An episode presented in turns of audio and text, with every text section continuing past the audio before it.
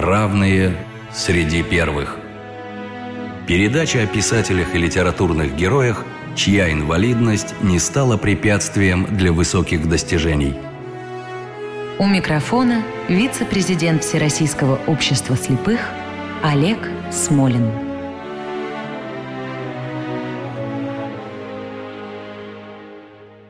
Здравствуйте.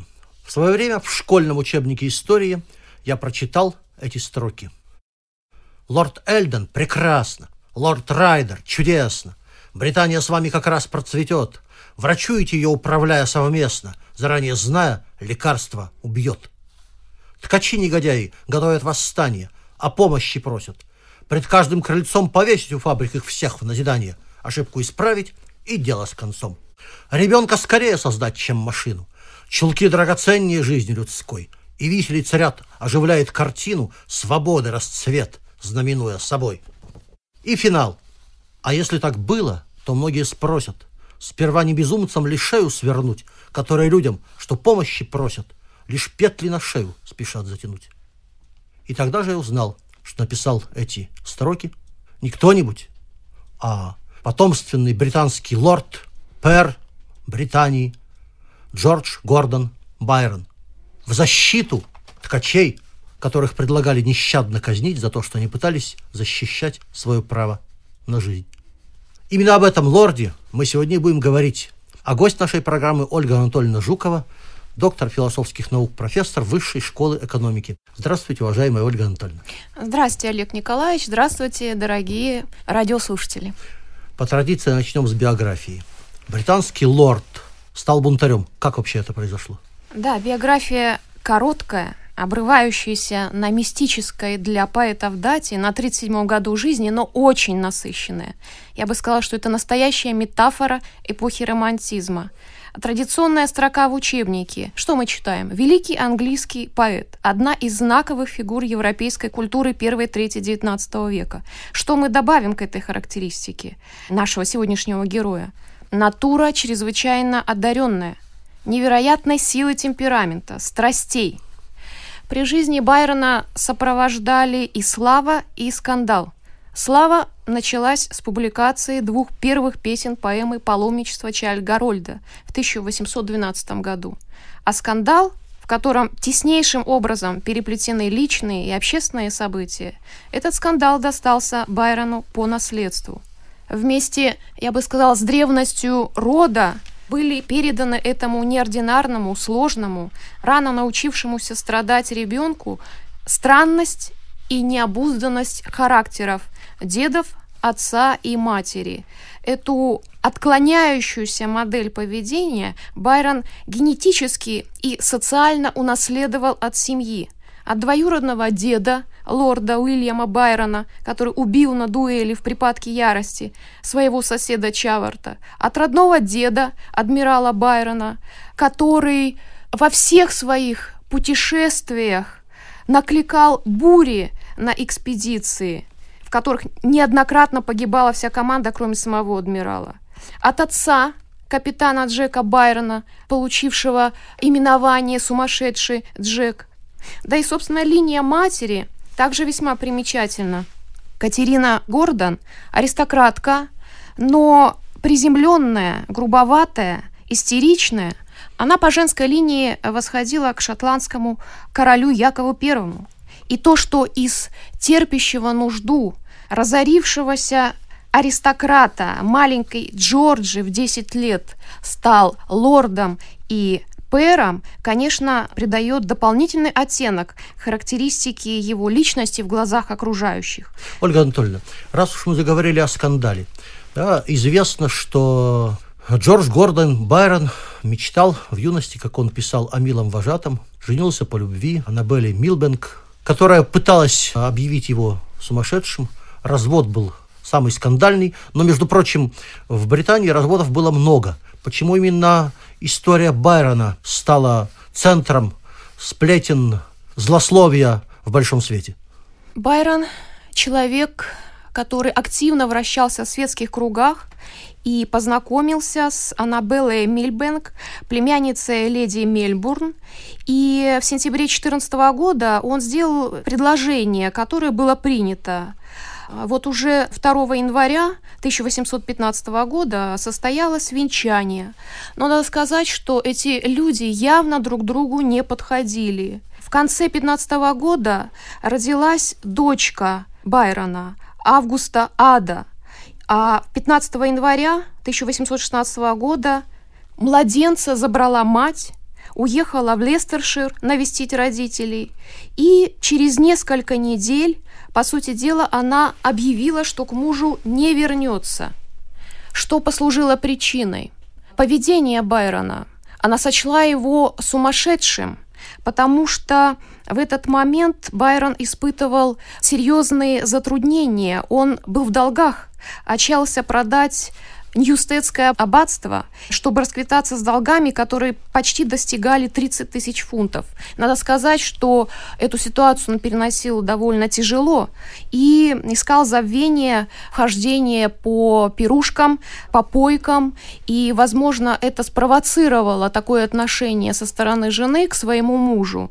Но здесь была еще одна очень сложная сюжетная линия, которая создала определенный образ в глазах общества. Байрона, который нарушает все запреты, моральные запреты, потому что за Байроном предполагали его связь и отношения со сводной сестрой от первой жены его отца. Да, Ольга Анатольевна, а теперь следующий вопрос. Почему наш герой попал в программу «Равные среди первых»? Как он преодолевал свои ограниченные возможности, насколько его личные переживания по этому поводу отразились в поэзии. Но здесь в первую очередь нужно говорить о поэме «Преображенный урод». Да. Поэме очень сильной, но незавершенной. Ее главный герой – Горбун Арнольд, из-за уродства отвергнутый собственной матерью Бертой. Благодаря потусторонним силам он получил другое тело, прекрасное, как у Ахилла. Написана эта поэма в 1822 году, мы к ней вернемся, но прежде я скажу, что Байрон внешне был очень красив, но имел врожденный дефект стопы с рождения, он хромец. Но физические страдания ребенка были ничтожны перед страданиями моральными. Дело в том, что маленький Джорджи, чувствовал себя крайне нелюбимым и отвергнутым, прежде всего собственной матерью, потому что отец его в 1791 году скончался. Мать, которая знала такое болезненное отношение к своему сыну, она нередко этим пользовалась, потому что действительно в припадке то любви, то ненависти к своему сыну она не давала возможности ему спокойно и в любви и в ласке развиваться. И вот в частности описан такой эпизод, когда она в таком состоянии ажиотации обозвала его, и вот этого не мог перенести мальчик, он остановился и со слезами на глазах, но очень тихо и твердо произнес «Мама, но я таким родился, я не виноват». И вот эта фраза, она в буквальном а, смысле слова повторена а, в преображенном уроде. Отношения между Арнольдом и его матерью Бертой. «Пошел, Горбач!» – прогоняет Берта. И ответ Арнольда «Я так родился, мать!»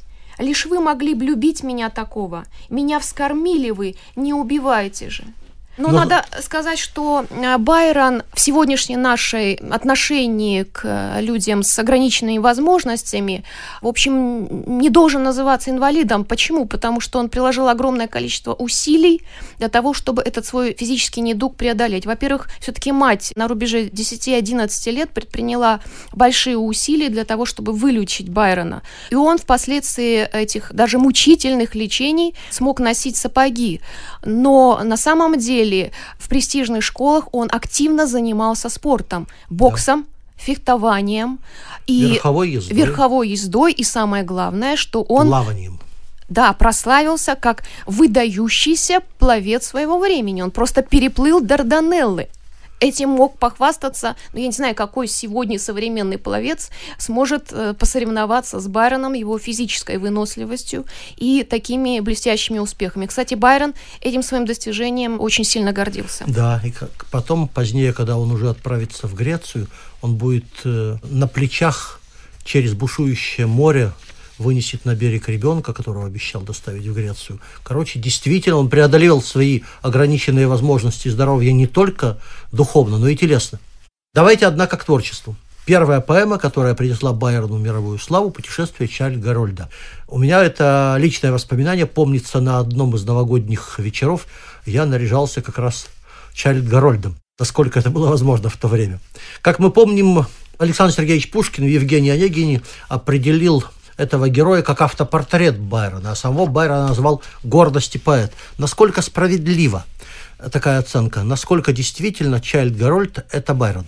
Оценки в целом справедливы, поскольку после публикации первой и второй песни Чайльд Гарольда Байрон, во-первых, проснулся знаменитым и действительно считал эту свою поэму замечательным творением, и Чайльд Гарольд наделен некоторыми чертами Байрона, но сам поэт всячески подчеркивал свою нетождественность персонажем. Так же, как и Пушкин говорил, я не Евгений Онегин. Да, хотя плащ Чайльд Гарольда, думаю, могли бы примерить на себя и Онегин, и Печорин, и Чацкий, и даже Ленский, если бы сам автор оставил в живых юного поэта-романтика. Кстати, Байрон эту поэму путешествий, прекрасных описаний, я бы сказала, историосовских рассуждений и горестных философических исторических замет назовет самым большим самым богатым мыслями и наиболее широким по охвату из своих собственных произведений. Это его самопризнание.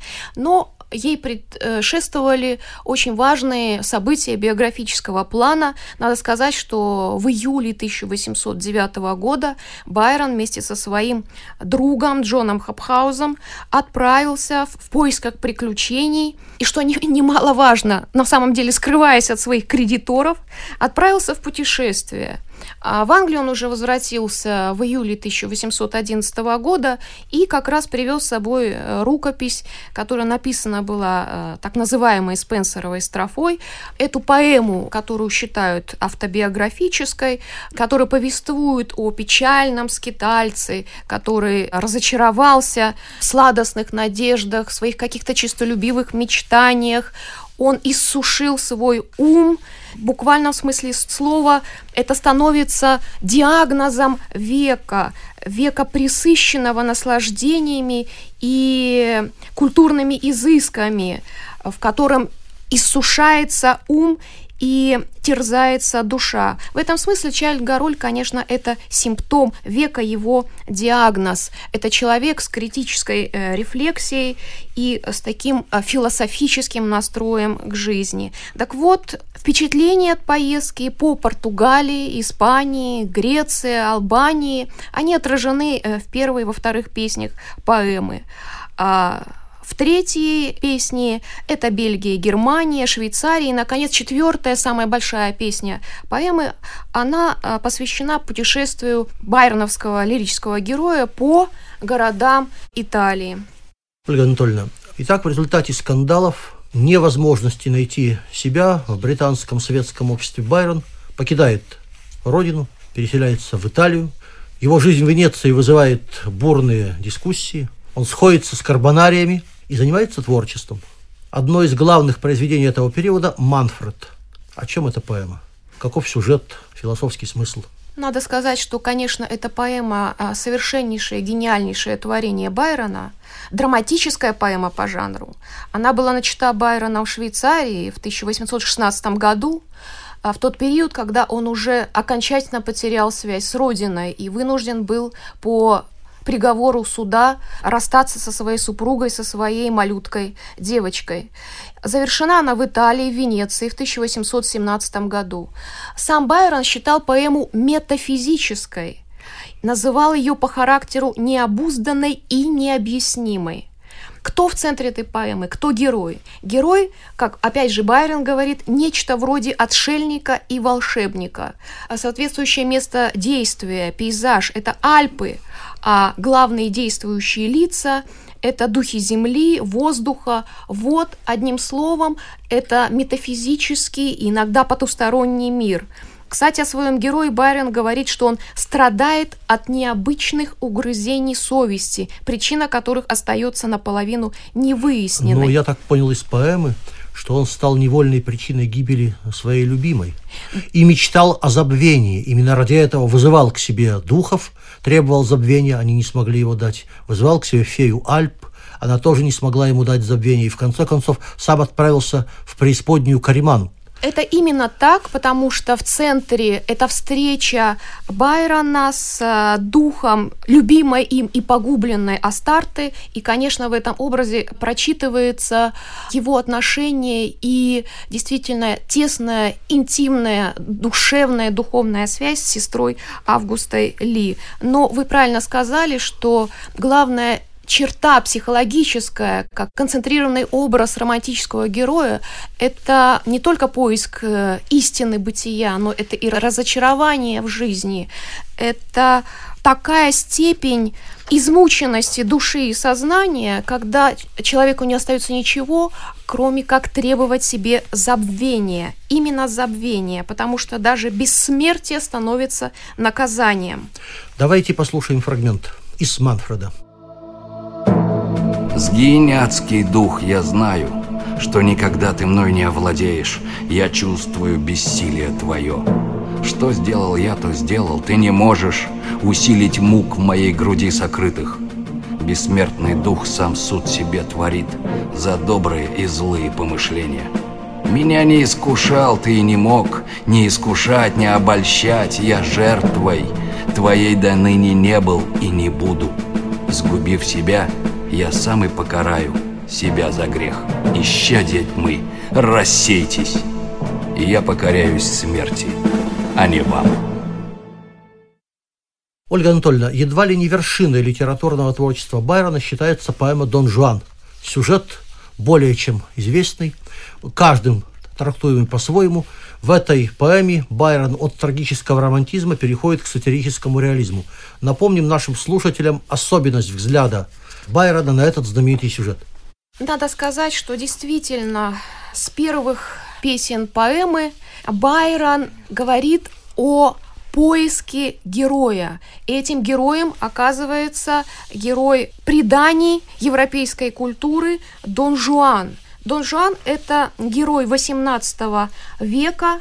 Если сравнивать, скажем, Дон Жуана Байрона и Дон Гуана Пушкина, то кроме имени, которое отсылает к сюжету о любовном авантюристе, здесь мало что остается схожего. Пушкинский Дон Гуан – это страдающий герой, который оказывается в конце жизни перед лицом трагедии, в час, когда он готов воскреснуть к любви и благоговеть, его настигает возмездие. А байроновский Дон Жуан, по сути дела, это такой сквозной образ, с помощью которого Байрон говорит о тотальных пороках современного европейского общества, потому что под пером его критики оказываются и страны, и народы, и правители, и конкурирующие с ним поэты.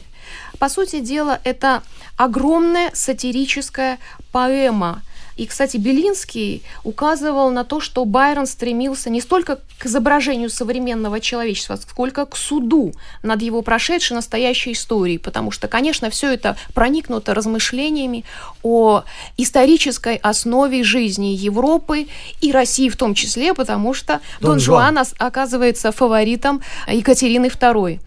Совершенно верно. Ольга Анатольевна, скажите, пожалуйста, вот мы уже говорили, что Байрон в Италии стал одним из э, известных карбонариев.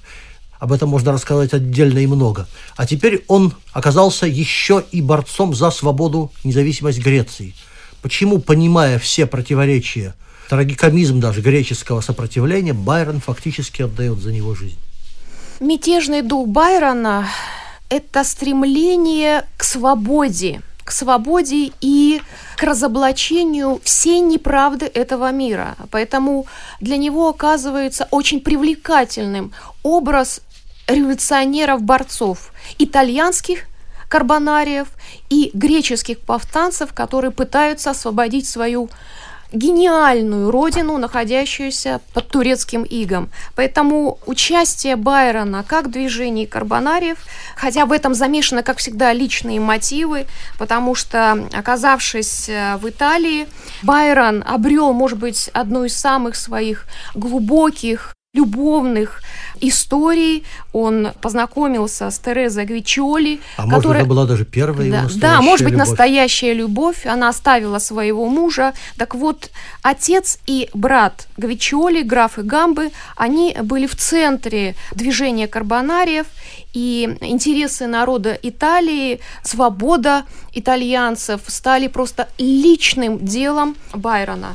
Ну и поскольку движение карбонариев было практически разгромлено, и в Италии за Байроном была установлена слежка, Байрон пытался найти еще выход для разрешения этих социальных исторических противоречий, и, конечно, освободительное движение греков в этом смысле придало ему новые силы, и для поэтического вдохновения в том числе. Вот в декабре 1823 года Байрон прибыл в Миссалонги.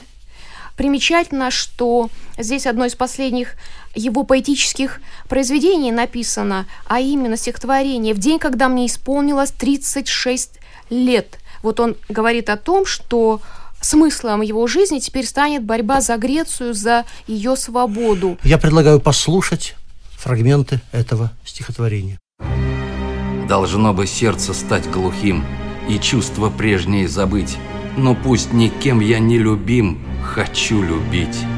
Мой листопад шуршит листвой, все меньше листьев в вышине, Недуг и камень гробовой остались мне. Огонь мои сжигает дни, но одиноко он горит, Лишь погребальные огни он породит. Надежда в горестной судьбе, любовь моя, навек прости, Могу лишь помнить о тебе — и цепь нести. Но здесь сейчас не до тоски. Свершается великий труд, Из лавра гордые венки героев ждут. О, Греция, прекрасен вид Твоих мечей, твоих знамен, Спартанец, поднятый на щит, не покорен. Восстань, не Греция восстань, Уже восстал сей древний край, Восстань, мой дух, и снова дань борьбе отдай. О мужестве тенет рви, топчи лукавые мечты, не слушай голосов любви и красоты. Нет утешения, так что ж, грустить о юности своей, погибни, ты конец найдешь среди мечей. Могила жадно ждет солдат, пока сражаются они, так брось назад прощальный взгляд и в ней усни. Ольга Анатольевна, традиционный вопрос. Что рекомендуем почитать? Надо читать Байрона.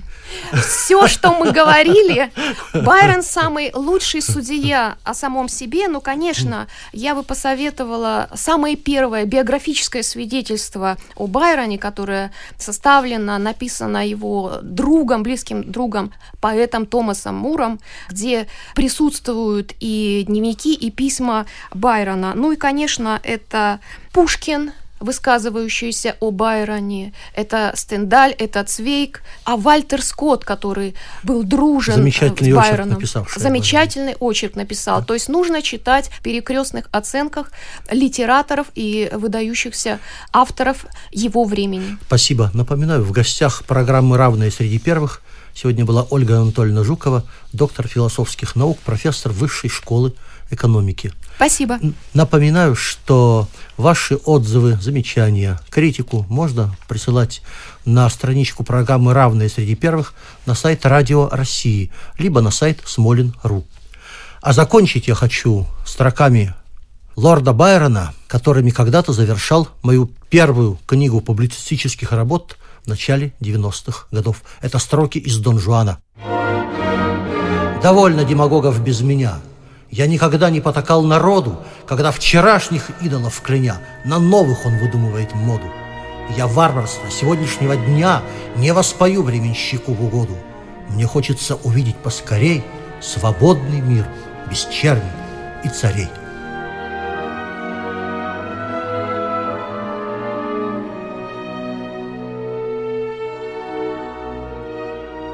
Программа создана при финансовой поддержке Федерального агентства по печати и массовым коммуникациям.